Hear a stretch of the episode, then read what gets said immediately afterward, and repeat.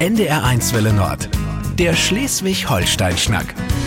Der Schleswig-Holstein-Schnack kommt heute aus Lübeck und zu Gast ist ein Mann, der eine ganz besondere Beziehung zu Herzen hat. Professor Dr. Stefan Ensminger, Herzchirurg. Herzlich willkommen. Guten Morgen.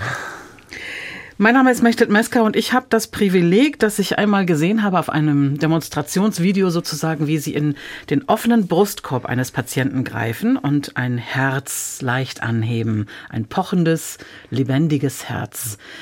Als Herzchirurg ist das etwas, was Sie ja immer mal in der Hand haben. Wissen Sie noch, wie das war, als Sie das allererste Mal ein solches Herz in der Hand hielten? Ja, sehr faszinierend. Und ähm, eigentlich ist es jeden Tag faszinierend dass man das, ähm, das Privileg hat, eben an so einem empfindlichen Organ, das ist ja auch mit sehr viel Emotionen behaftet zu operieren. Ich kann mich erinnern, als ich das erste Mal im OP stand, das war damals, glaube ich, 1996 in Tübingen. Es hat sich anders angefasst, als ich mir vorgestellt habe. Also deutlich irgendwie weicher und natürlich in dem Sinne auch wärmer, als man sich das vorgestellt hat. Und insofern muss ich aber sagen, dass sich das nicht verändert hat. Und ich hatte jetzt in letzter Zeit das Glück, auf dem Kongress den Herrn Kollegen, der die erste Xenotransplantation, das erste Schweineherz in den Menschen transplantiert hat, zu treffen. Und den habe ich tatsächlich mal interviewt, was denn die Faszination ist. Und er hat einen schönen Satz gesagt. Er hat gesagt, das ist das größte Privileg eigentlich, was man haben kann, dass man eben das menschliche Herz anfassen und operieren darf. Das fand ich eine sehr interessante Formulierung. Was hat Sie denn dazu gebracht, überhaupt Herzchirurg äh, zu werden oder werden zu wollen? Im Prinzip war es ein relativer Zufall. Also ich habe mich immer für ein chirurgisches Fach interessiert, aber ich hatte dann, ähm, da zu meiner Zeit der Ausbildung in Deutschland das Medizinstudium sehr theorielastig war, entschieden, einige ähm, Fächer im angloamerikanischen Ausland zu machen. Und ähm, deshalb bin ich dann primär nach England gegangen, habe da Gynäkologie und Geburtshilfe gemacht und da durfte man entbinden. Das war völlig normal. Man durfte bei den Kaiserschnitten assistieren, auch bei komplexen Geburten. Insofern war im, im frühen Zeitraum meines Medizinstudiums, wollte ich Geburtshilfe machen. Und da hatte ich das Glück, in, im Children's Hospital in Boston, das ist ein Teil von der Harvard Medical School, zu arbeiten. Und da war eigentlich Professor Castaneda damals, das ist einer der Begründer des Faches Kinderherzchirurgie und mit dem stand ich im OP. Und das war einfach nachhaltigst faszinierend. Die haben damals OPs gemacht, die gab es bei uns in dem Sinne noch nicht. Und mich hat diese Kombination aus ja, angewandter Physiologie und einer unglaublichen mikrochirurgischen Präzision. Das hat mich so fasziniert, dass die Pläne dann rapide gewechselt haben und ich mich dann eben nach meinem finalen Jahr in der Uni Würzburg, da habe ich ja ursprünglich studiert, für Herzchirurgie beworben habe. Ist es auch manchmal so ein bisschen ein erschreckendes Gefühl? Ja, es ist ein chirurgisch sehr aufwendiges Fach. Sie haben tagtäglich letztendlich mit sehr kranken Patienten zu tun, gerade wenn sie eben wie wir hier in Lübeck auch ein Herzinsuffizienznetzwerk haben. Da kriegen sie automatisch dann auch sehr kranke Patienten, die unter Umständen ja dann auch aufwendige OPs brauchen. Und mm, letztendlich sagt das auch immer ganz offen, der, der Tod ist ja bei einem Herzchirurgen Berufsrisiko. Das ist heute, muss man sagen, im Gegensatz zu vielleicht 1996, als ich angefangen habe, auf einem deutlich höheren Sicherheits- und Qualitätsniveau weil wir auch viele Aspekte jetzt minimalinvasiver gestalten können und damit natürlich schonender für den Patienten. Aber letztendlich ist es trotzdem so, dass das passieren kann und ähm, auch nach über 25 Jahren im Beruf ähm, an den Tod von einem Patienten kann man sich so nicht gewöhnen. Das nimmt einen persönlich immer mit. Sie sind gebürtig, wir hören es noch ganz leicht am Akzent, nicht aus Norddeutschland zumindest, aus dem Süden der Republik. Ähm, Alzenau, Kelberau oder Kelberau? Das kommt darauf an, wie, wie, wie Sie das im Dialekt aussprechen. wie sprechen Sie es aus? Ja, ich habe schon immer Kälberau gesagt, weil meine Mutter war ja Deutschlehrerin und ähm, die hat da schon Wert drauf gelegt, dass der fränkische Akzent, weil ich bin ein gebürtiger Bamberger, nicht so sehr durchkommt. Aber ähm, das hat man durchaus auch dann Kälberau aussprechen können, ja. Und wo liegt dieses Dorf genau? Das liegt im Landkreis Aschaffenburg und ähm, da sind wir eigentlich damals aus beruflichen Gründen hingezogen, weil mein Vater hat da eine Stelle bekommen und meine Mutter war dann Lehrerin an der Realschule. Das ist ein, muss man sagen, ein Wallfahrtsort mit einer ganz tollen Wallfahrtskirche mit, mit 1000 Einwohnern. Und ähm, wir haben dann praktisch ähm, damals eins der ersten Häuser im Neubaugebiet gebaut. so war das. Was war Ihr Vater denn? Oder ist Ihr Vater von Beruf? Der war Diplomkaufmann und ähm, der ist damals Hebelstein. Das gibt es heute nicht mehr. Das war in der Baubranche. Das ist heute Ytong. Und die hatten da ein großes Werk und deswegen sind wir da hingezogen. Was soll der Bub mal werden? War da schon ziemlich früh klar, dass es die Medizin sein wird? Nein. Also ich komme ja aus einem Nicht-Mediziner-Familienhaushalt und ähm, meine Eltern waren eigentlich immer, muss man sagen, extrem, ja, wie will man ausdrücken, liberal. Die haben also nie irgendwelche Pläne gehabt, was jetzt aus, beruflich aus mir werden sollte und haben da jetzt auch keinerlei irgendwie in die eine oder andere Richtung. Haben immer gesagt, ich soll das machen, was mir Spaß macht ich war im Franziskanergymnasium und da hatten wir damals schon so eine richtig, muss ich sagen, relativ professionelle Berufsberatung. Und da kamen die Eltern einmal im Jahr und ich war in der Klasse mit der Tochter des Chefarztes von dem damaligen Stadtkrankenhaus Hanau. Das war das nächste. Und das war so ein Chirurg, also ja, alte Generation, wie man sich vorstellt. Hat dann erzählt, ja, bis 40 war er nicht verheiratet, hat nur im Krankenhaus übernachtet und, und also Tag und Nacht operiert. Und ähm, also war faszinierend. Also war richtig so ein extrem dynamisch und hat dann am Ende gesagt, ja gut, kein Problem, äh, wenn wir wollen, dann können wir in den OP gucken. Und ich meine, das war natürlich für einen 16-Jährigen damals ein Angebot. Und äh, drei Leute haben sich dann gefunden und wir sind dann tatsächlich ähm, vor Weihnachten durften wir da in den OP. Und ich kann mich dann noch erinnern, das war ein sehr gemischtes OP-Programm, also große Abdomen-OP, dann Kaiserschnitt auch. Das war natürlich unglaublich beeindruckend. Und eine, eine Karotis, also eine Karotis-OP, das ist eine OP an der Halsschlagader.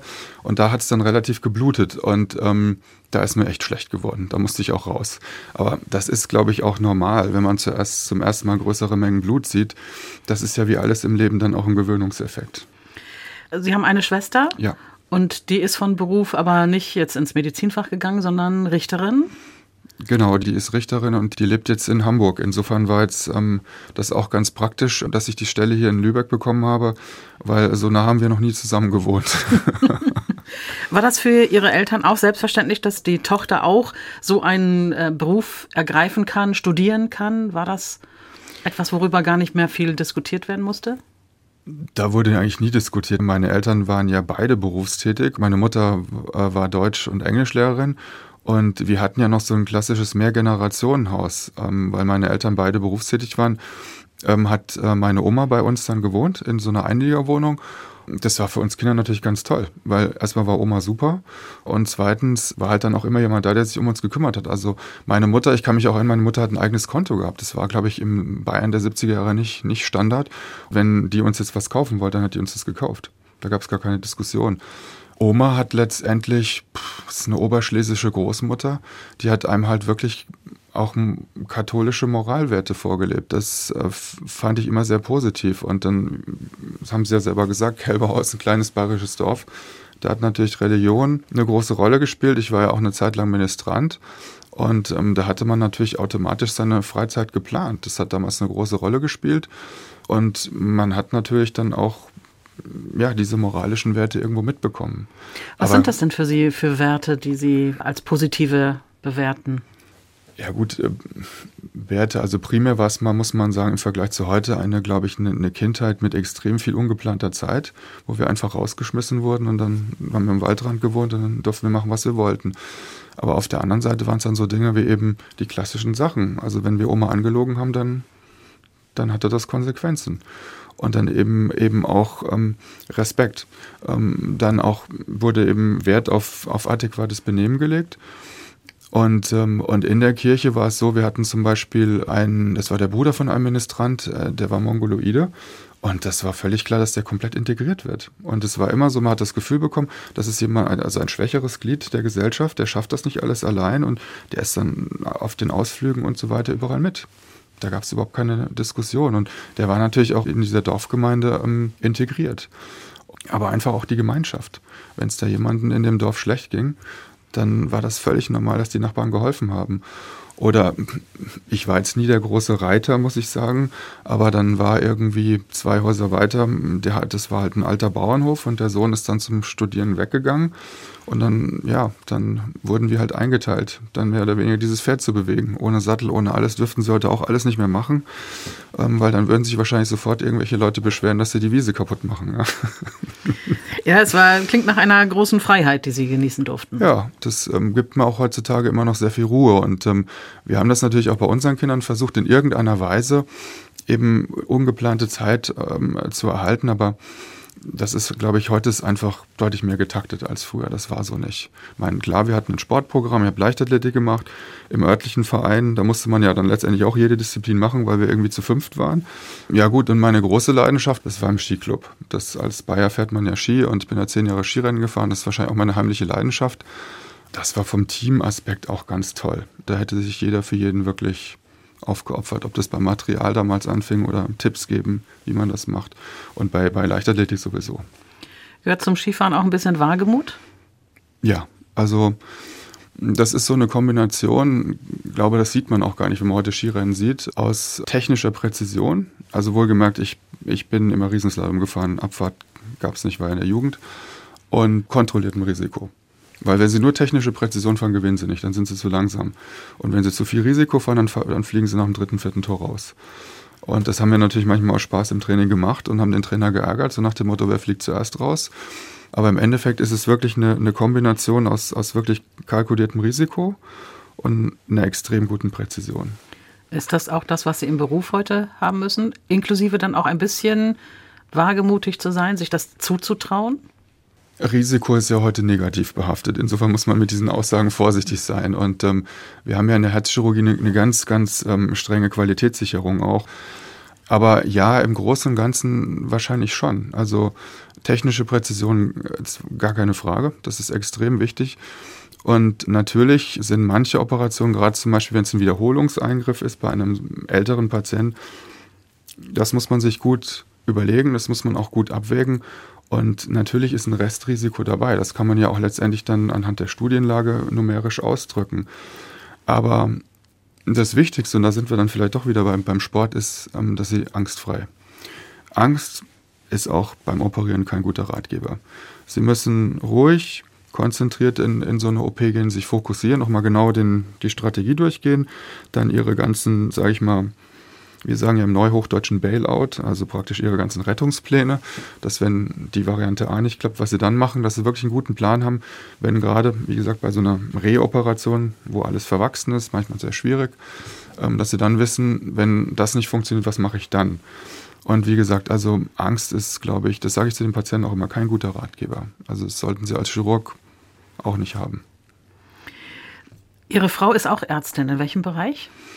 Die ist ähm, in der Anästhesie und hat aber zusätzlich auch eine Facharztausbildung ähm, als Allgemeinmedizinerin, arbeitet auch am UKSH. Und Sie haben zwei Kinder? Ja. Die sind jetzt wie alt? Der Sohn ist 16 und unsere Tochter ist 14. Und haben Sie schon da ähm, Gespräche? Was will ich mal werden? Was sollst du mal werden? Das ist noch sehr diffus. Also bei unserem Sohn könnte ich jetzt ausschließen, dass der mal Arzt wird. Und das, das ist ja auch, der ist sehr technikbegeistert, muss man sagen. Das ist, glaube ich, da kommen eher die, glaube ich, so ein bisschen Ingenieurgene ähm, von der Familie meiner Frau durch. Bei unserer Tochter, also da kamen mal Wünsche wie Tierarzt. Das ist sicherlich noch im Spiel, aber so richtig auch noch nicht. Ist ja auch noch ein bisschen früh wahrscheinlich. Ist dann. noch sehr früh, ja. Haben die sich hier schon ganz gut alle eingelebt? Sie sind im April 2018, glaube ich, angefangen im UKSH und mhm. wohnen in Scharbeutz, recht nah an der See, am Strand. Haben die sich hier gut ähm, beheimatet inzwischen? Ja, sehr. Also im Endeffekt haben die das ja auch entschieden. Also ich hätte mir das auch vorstellen können, natürlich in, in Lübeck zu wohnen. Aber gut, es war damals sicherlich noch 2018 vor Corona noch deutlich einfacher, überhaupt hier im Großraum Lübeck ein Haus zu finden. Und ähm, insofern hatten wir da auch sehr viel Glück, aber letztendlich haben die Kinder das entschieden. Die wollten unbedingt in Strandnähe wohnen. Die fanden das natürlich ganz toll. Ist ja auch ganz toll. Und ähm, also sie haben sich gut eingelebt, haben auch jetzt Freunde. Das hat auch gerade bei unserer Tochter hat das gut geklappt. Unser Sohn ist jetzt aktuell ein Jahr im Ausland. Das wollte er. Ich habe ja auch mal drei Jahre in England gelebt und das gefällt ihm sehr gut. Der ist in England im Moment, findet er ganz toll. Und Sie mussten aber loslassen. Ja, also ich war, ich habe ja selber drei Jahre in England gelebt. Ich habe da mal meinen mein PhD gemacht sozusagen. Und insofern wusste ich den Benefit auch, dass man einfach mal rauskommt, anderes System, dann natürlich auch die Sprache. Im, im, im Europa wird ja auch immer internationaler. Für meine Frau war das schwierig und ich glaube, das kann man als Mann auch gar nicht nachvollziehen. Das ist, glaube ich, für eine Frau noch eine andere Überwindung, ein, ein 15 Jahre altes Kind einfach in ein anderes Land zur Schule zu geben. Das, ähm, das ist nicht einfach gewesen, definitiv. Ist er da im Internat? Ja. Wie war das bei Ihnen? Sie haben in Oxford, das nehme ich mal an, war jetzt die Station, mhm. auf die Sie abgehoben mhm. haben, in Oxford als Student und ähm, haben das besonders gemocht da, damals. Warum? Ja, das ist eigentlich auch eine einfache Erklärung. Meine Mutter war Englischlehrerin und ähm, die hat natürlich mit mir ab und zu auch gearbeitet und dann gab es ja diese tollen Lektionen über Oxford und Cambridge in den Englischbüchern ich fand das faszinierend, weil es ja ein ganz anderes System ist, auch dieses One-to-One-Tutorial und eine sehr individuelle und halt eine extrem gute Förderung. Und dann habe ich damals als Kind schon gesagt, da will ich auch mal hin, hat meine Mutter natürlich gelacht. Hätten sie wahrscheinlich auch. und und ähm, dann habe ich das im Studium, es hat es einfach so ergeben. Und dann habe ich praktisch nach dem ersten Jahr in Tübingen dann da gekündigt sozusagen und bin dann für drei Jahre forschen gegangen nach Oxford. Und das war akademisch sicherlich die stimulierendste ähm, Zeit meines Lebens, weil da ist halt dieses klassische europäische Bildungsideal, wahrscheinlich ist es so im, im Vergleich jetzt vielleicht zu Amerika, das ist mehr fokussiert, verwirklicht. Und das war faszinierend in jeder Hinsicht. Im Labor war es natürlich sehr gut zu forschen. Dann war ich auf College-Ebene sehr aktiv wir hatten Nobelpreisträger, die eben in diesem College waren. Die sind dann auch mal zum Abendessen gekommen. Dann weiß ich, damals hatten wir eben Jubiläum. Dann hatten wir James Watson eingeladen, den, den Entdecker der DNA. Princess Anne zum Beispiel war eine der Mitglieder des ähm, Advisory, also wie würde man hier sagen, ja, des, des, Aufsichtsrats. Und dann kam die halt auch einmal im Jahr und ähm, hat sich dann erkundigt, ob das denn alles gut ist. Und dann musste man halt so einen akademischen Report auch abgeben und das waren alle Aspekte. Also es war auch damals schon, weil Sie da nochmal gefragt haben, auch Gleichberechtigung, das war in Oxford unglaublich gut umgesetzt. Wir hatten ja ein Komitee mit zehn Leuten und da gab es für jeden, ja, ähm, also eben ob das jetzt für, für Schwerbehinderte war oder für Homosexuelles, alles für, für jeden einen Repräsentanten. Und das hatte dann eben letztendlich so einen Report, den man dann einmal im Jahr als Präsident dann eben abgeben durfte. Sie waren dann auch bei den Flying Doctors in Australien. Wie kam das denn? Oh, das ist schon lang her. Das war 93. Und es war eigentlich eine Notlösung. Da werden Sie jetzt vielleicht lachen oder sich über die Antwort wundern, aber tatsächlich, das war noch meine Geburtshilfephase und dann hatte ich letztendlich mich in Afrika beworben. Und äh, da war ja damals eine sehr große HIV-Durchseuchung und ähm, da haben meine Eltern einfach schlicht und ergreifend das verboten. Das war die Vorgeschichte und dann wollte ich halt was machen um ähm, ja, Allgemeinmedizin auf einem komplett übergreifenden äh, eben äh, Niveau machen. Das heißt also Diagnostik ohne alles. Das war das Ziel. Und dann war eben die zweite, das zweite Land, wo ich dann geguckt habe, Australien. Und es war einfach Glück, weil man konnte sich da direkt gar nicht bewerben. Und ich war dann in einem kleinen Krankenhaus nördlich von Perth. Und da war ein Kollege, der eben auch für dieses Krankenhaus dann 600 Kilometer Richtung Alice Springs, also im Westaustralien, also praktisch im, im Nichts zuständig war. Und der hat mich dann gefragt, ob ich nicht mal Lust habe. Und dann hat er mich dann so mit dem Auto hingefahren. Das waren dann irgendwie 600 Kilometer, das ist da Nachbarschaft. Und dann hat mir das so gut gefallen, dass ich eigentlich die Gesamtzeit ähm, da geblieben bin, weil es so faszinierend war und habe dann meine Rundreise am Ende, glaube ich, auf zwei Wochen irgendwie zusammengedämpft, weil ich das viel spannender fand. Und ähm, ja, was habe ich da gelernt? Im Endeffekt halt ähm, mit einem Stethoskop ohne alles zu diagnostizieren. Das finde ich bis heute wichtig. Und ähm, also es war eine ganz tolle Erfahrung, auch, muss ich sagen. Habe ich, hab ich in ganz tolle Erinnerungen. Haben Sie da gelernt, auch sich sehr auf sich selbst zu verlassen? Ja, sicherlich. Aber man muss sagen, ich hatte natürlich auch da wieder Glück, muss ich sagen. Habe oft in meinem Leben Glück gehabt. Der Betreuer war ein, ein, ja, das würde man heute wahrscheinlich sagen, Aussteiger. Der hat ursprünglich in Cambridge Medizin studiert, war ein Brite und ähm, hat dann zehn Jahre in Papua-Neuguinea gearbeitet, also war, war unglaublich erfahrener Mediziner. Und, und der hat mich dann unterrichtet. Also es war ein enormes Privileg und der hat mich auch machen lassen. Das muss man wirklich in dem System sagen. Also auch da äh, hatte ich so ein Erlebnis mit ihm. Ähm, da sind wir eben im Flugzeug morgens weggeflogen. Das hieß eben Flying Doctor Clinics. Und das waren meistens waren das Minen, Goldminen, Nickel, Kobalt, alles. Und ähm, dann kam eben eine junge Frau, 18 Jahre, war Aborigine, letztendlich Prägeburt. Dann haben sie gesagt, ja, das ist jetzt alles schon zu spät, können Sie nicht mehr nach Perth fliegen. Und dann hat er eben sich dann mittags Pause gemacht, hat gesagt, ja, ich soll das überwachen, nochmal untersuchen und er würde dann um fünf wieder kommen und gucken. Und ich hatte dann um halb fünf halt das Kind entbunden. Und er kam dann rein, hat so geguckt und hat dann die Schwester angeguckt, nochmal gefragt und hat gesagt, das hast du wohl schon mal vorher gemacht. Und da habe ich gesagt, ja. und, und das fand ich irgendwie gut. Ich hatte das natürlich zu dem Zeitpunkt, glaube ich, 38 Mal in England gemacht. Und es war eine ganz tolle Hebamme. Das war halt auch eine ganz natürliche Geburt, ähm, was man heute wahrscheinlich zunehmend seltener sieht. Insofern, ja, Ähm, ich musste mir Sachen zutrauen. Auf der anderen Seite hatte ich einen ganz tollen Lehrer. Das war ein ganz toller Mann. Sie haben, wenn Sie mit einem Herz zu tun haben, ja eigentlich ein klar definiertes Organ mit klar definierten Funktionen. Nun ist es aber so, dass wir das Herz, das Organ Herz ja auch noch anders interpretieren. Wir sehen es verbunden mit Seele, verbunden mit Liebe, mit Emotionen, mhm. verbunden vielleicht auch mit Angst und mit Tod. Mhm. Ist es das wichtigste Organ unseres Körpers? Und wie sehen Sie so die Verbundenheit mit diesen anderen Momenten? Ja gut, als ähm, ich würde mal sagen, Herzmediziner muss ich natürlich sagen, das ist das wichtigste Organ, weil ohne Herz ist ja auch kein Leben sozusagen. Auf der anderen Seite, da würden, streifen wir jetzt natürlich ein sehr strittiges Thema, ohne Kopf, also sprich ohne Gehirn, ist auch kein Leben möglich. Mhm. Ich denke, das Herz ist natürlich in dem Sinne, dass es die physiologische Funktion der Durchblutung des ganzen Körpers gewährleistet. Das ist ja so eine Situation sine qua non. Also ohne geht's nicht. Stimmt auch nicht, weil dann würde ich jetzt als Herzchirurg wieder sagen, geht schon, weil wir können ja eine ECMO implantieren. Das hat man jetzt auch in der Corona-Zeit auch. Das heißt, man kann es natürlich durch eine herkömmliche Pumpe ersetzen. Und es gibt ja auch tatsächlich dann Patienten, die an der ECMO ohne Herzfunktion völlig normal funktionieren. Normale kognitive Funktionen, die Nieren funktionieren. Warum sage ich diese drei Organe? Herz, Hirn, also Gehirn, Niere, die brauchen am meisten Blut. Also das sind die Organe, die praktisch die, die größte Durchblutung brauchen. Deswegen sind sie im Falle einer Nichtdurchblutung auch am schnellsten geschädigt. Insofern, ja, ich bin schon der Meinung, dass das Herz, das ist ja vielleicht auch historisch bedingt. Und wenn man so die ganzen Geschichtsbücher liest, was das früher auch für eine Bedeutung hatte, man durfte es ja bis ins letzte Jahrhundert gar nicht operieren. Das war ja eine Sünde sozusagen. Aber es gibt sicherlich andere Organe, die, die eine ähnlich zentrale Funktion für unser Leben haben. Seele wird immer mit Herz assoziiert. Auf der anderen Seite denke ich, dass unsere Persönlichkeit, unser Charakter, vielleicht auch das Wer bin ich, sicherlich eher durch das Gehirn und unsere kognitiven Fähigkeiten bestimmt wird. Pfuschen Sie dem Herrgott ins Handwerk, wenn Sie jemanden von der Schwelle des Todes zurückholen? Ja, biblisch streng genommen ja. Aber in der, sage ich mal, heute technisierten Welt wahrscheinlich nicht, weil das ist die Erwartungshaltung der Familie es ist, glaube ich, heutzutage eher die Erwartungshaltung, dass man alles möglich macht, was geht.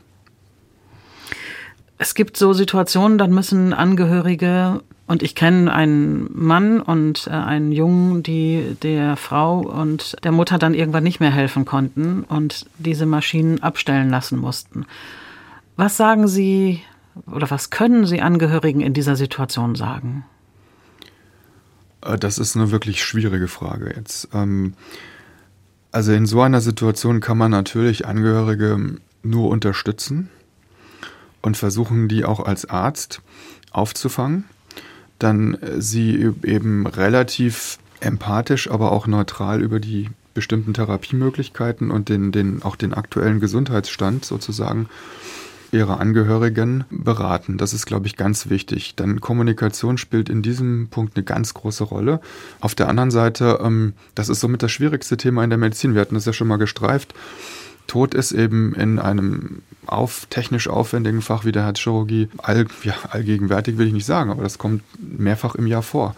Das ist für die Angehörigen extrem wichtig, dass sie sich auch im Klaren sind, dass, dass dieser Patient nicht mehr zu retten ist. Das ist für alle, auch für einen selbst. Ich bin da ja auch oft betroffen, eine sehr belastende ähm, Situation, die man dann halt auch wirklich intensiv ähm, diskutieren und auch mit den Angehörigen kommunizieren muss. Wo ist der Kompass für Sie bei solchen Situationen? Was ist das? Naja, der Kompass ist natürlich mein, mein christlicher Glaube. Also ich bin ja, muss man sagen, in einem relativ aus heutiger Sicht konservativen Haushalt, so würde ich das formulieren, aufgewachsen. Und ähm, ich glaube, als Arzt ist ganz wichtig, dass man, sagen wir mal, den Tod eines Patienten nicht als Scheitern empfindet. Das, ist, das, das, ist, das, das sehe ich auch in meinem Umfeld wieder. Das gibt immer wieder auch Kollegen, die können nicht aufhören. Das sage ich jetzt hier ein offenes Geheimnis. Und das ist ganz schwierig. Weil damit macht man ja letztendlich auch einer Familie oder Angehörigen falsche Hoffnung. Ich denke, man muss kämpfen wie ein Löwe. Aber auf der anderen Seite, wenn sie eben sehen, dass das, dass das wirklich hoffnungslos ist, nicht funktioniert, dann muss man auch ermöglichen, dass ein Mensch in Würde stirbt. Und es ist genauso meine Verantwortung, wie ihn nach, sage ich mal, bestmöglicher Technik minimalinvasiv schon zu therapieren. Das, das gehört halt zu diesem Beruf. Nur das, ähm, das gab es bei uns im Studium damals nur als Wahlfach, sich ah. mit diesen Aspekten zu befassen. Mhm. Das ist heute glücklicherweise anders, aber es ist auch immer noch nicht wahrscheinlich so verbreitet, wie man, äh, wie man das sich wünscht. Und auf der anderen Seite ist ja so, dass der, der Tod ist ja in der Gesellschaft nicht präsent. Das wird ja komplett verdrängt. Und die Erfahrung haben wir in der Klinik auch manchmal, dass dann die Angehörigen sich dann eben nie damit befasst haben. Das ist dann halt letztendlich eine plötzliche Erkrankung, gibt es ja Herzinfarkt. Und dann merkt man halt, dass sie sich eigentlich damit nie irgendwie befasst haben. Und das ist natürlich dann auch wichtig, die Angehörigen dann dazu begleiten. Und da brauchen sie sehr viel Zeit, Geduld und auch Empathie. Und es ist extremst wichtig, ähm, dass man das auch als Arzt gewährleistet. Haben Sie selbst Angst vor dem Tod oder Angst vor dem Sterben? Nein, eigentlich nicht. Also ich, also ich habe jetzt selber noch keine Situation erlebt, wo ich gedacht habe, dass ich jetzt sterbe. Also ich habe, ja, ich habe ein paar Mal Unfälle gehabt, klar, ich habe ja Risikosportarten viele gemacht. Aber es war jetzt noch nie so, dass ich jetzt irgendwie, also kurz oder Angst hatte, dass ich jetzt sterbe. Aber ich habe generell keine Angst. Ich glaube, also ich, ähm, nein, ich, ich bin ja Christ, ich glaube an Gott. Ich glaube auch, dass das Leben und das, was wir machen, dass es einen Sinn hat und ähm, dass ich glaube, ich bin auch sicher, dass wenn man in Anführungszeichen ein guter Mensch ist, wie auch immer Sie das definieren, ich glaube, das würde jetzt das Rahmen des Interviews sprengen, dass das sicherlich dann in irgendeiner Weise honoriert wird, wie auch immer. Ob das jetzt das Leben nach dem Tod ist, ob das Wiedergeburt ist, ist ja auch ein sehr interessantes Konzept. Aber ich, ähm, ich habe keine Angst vom Tod. Ich nehme jetzt mal eine etwas leichtere Frage dann vielleicht. Ähm, wann schlägt denn Ihr Herz besonders schnell und äh, besonders freudig schnell? Ja, besonders schnell beim Sport. ich bin ja Ausdauersportler und Sie haben ja heute die ganzen tollen, wie heißt es so schön, Variables oder Sportuhren oder sonst irgendwas. Da können Sie es ja alles wunderbar monitoren. Dann kann ich Ihnen dann genau sagen, wie schnell das dann schlägt und ob das noch im grünen Bereich ist. Also Sport, ja, fasziniert mich immer. Das ist auch der Ausgleich zu dem, was ich Ihnen gerade erzählt habe. Da kann ich mich unheimlich entspannen. Ich fahre gern Rennrad, dann, dann ähm, wird der Kopf ja im wahrsten Sinne des Wortes auch durchlüftet. Da geht der Puls auch hoch. Und ähm, freudig natürlich, wenn ich die Familie sehe. Ich habe ja aufgrund meines Berufs nicht so viel Zeit. Ich freue mich unheimlich jetzt auch mit den Kindern immer Zeit zu verbringen. Das ist jetzt auch immer sozusagen dann komprimierter und, und ähm, weniger, aber dafür un, umso intensiver. Und Familie auch. Also ich freue mich immer, wir, wir haben immer noch einen sehr, sehr guten Familienzusammenhalt. Das ist vielleicht auch da ich eben so einem Mehrgenerationenhaushalt groß geworden bin, da schlägt mein Herz sicher auch sehr hoch. Also gerade wenn man die Zeit dann, schöne Zeit zusammen mit der Familie verbringt, dann Kultur auch. Das finde ich auch, also für gute Konzerte, auch klassische Musik, wenn sich das toll anhört, diese Klangentfaltung dann in einem, ob es jetzt in der Muck ist oder in der Elfi, das finde ich immer noch faszinierend, weil äh, wenn Sie das mal live hören, so, so auch so ein tolles Orchester, das ist ganz anders, noch ganz anders plastisch, als wenn Sie es jetzt auch noch so toll heute hören. Und klar, da geht dann der Puls auch, wobei der generell bei mir nicht so hoch geht. Wir haben das ja mal aus Spaß im OP ausprobiert vor einigen Jahren. Da habe ich einen Notfall operiert und dann haben sie meinen Puls dabei gemessen und dann haben wir mal immer die Oberärzte da, es war noch in der alten Klinik ausprobiert und da war ich dann selber erstaunt, dass das gar nicht so hoch ging. Ist das Herz das richtige Motiv, das richtige Symbol für Romantik, für die Liebe? Ja, definitiv. Definitiv. Finde ich schon. Weil wenn Sie sich die ganzen tollen Zeichnungen, auch wenn Sie in der Kunst jetzt mal angucken, wie oft das gemalt wurde oder in welchem Kontext das dann gemalt wurde, stelle mir jetzt nur gerade vor, wenn diese ganzen tollen Bilder, die mir jetzt einfallen, dann mit dem Gehirn als Mittelpunkt gemalt werden. Ich, das kann ich mir jetzt irgendwie schwer nicht vorstellen. Insofern hat sich das natürlich von dieser schönen Form und auch der Farbe ähm, angeboten. Und ja, klar, also das Herz ist für mich das Organ der Liebe, definitiv, emotional. Haben Sie in letzter Zeit mal ein Herz in den Sand gemalt oder mit Steinchen an den Strand gelegt? Oder überhaupt jemals? Ja, aber in letzter Zeit hat es meine Frau immer gemacht. Das bietet sich an der Ostsee an. Und die Kinder auch. Das ist tatsächlich auch so ein, ähm, interessant, dass Sie das jetzt ähm, fragen, es ist so ein, eigentlich so eine Tradition fast, dass wenn wir im Sommerurlaub immer am Strand sind, wird dann immer für die Bilder so einmal so ein Herz gelegt mit der Jahreszahl und so. Und ähm, das haben wir dann immer fotografiert als Erinnerung. Ist auch eine schöne Erinnerung. Sind wir wieder beim Herz.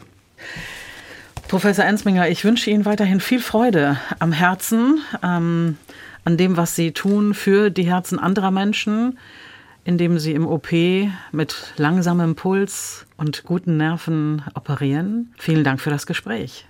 Nein, ich danke Ihnen. Vielen Dank. Der Schleswig-Holstein-Schnack auf NDR1 Welle Nord.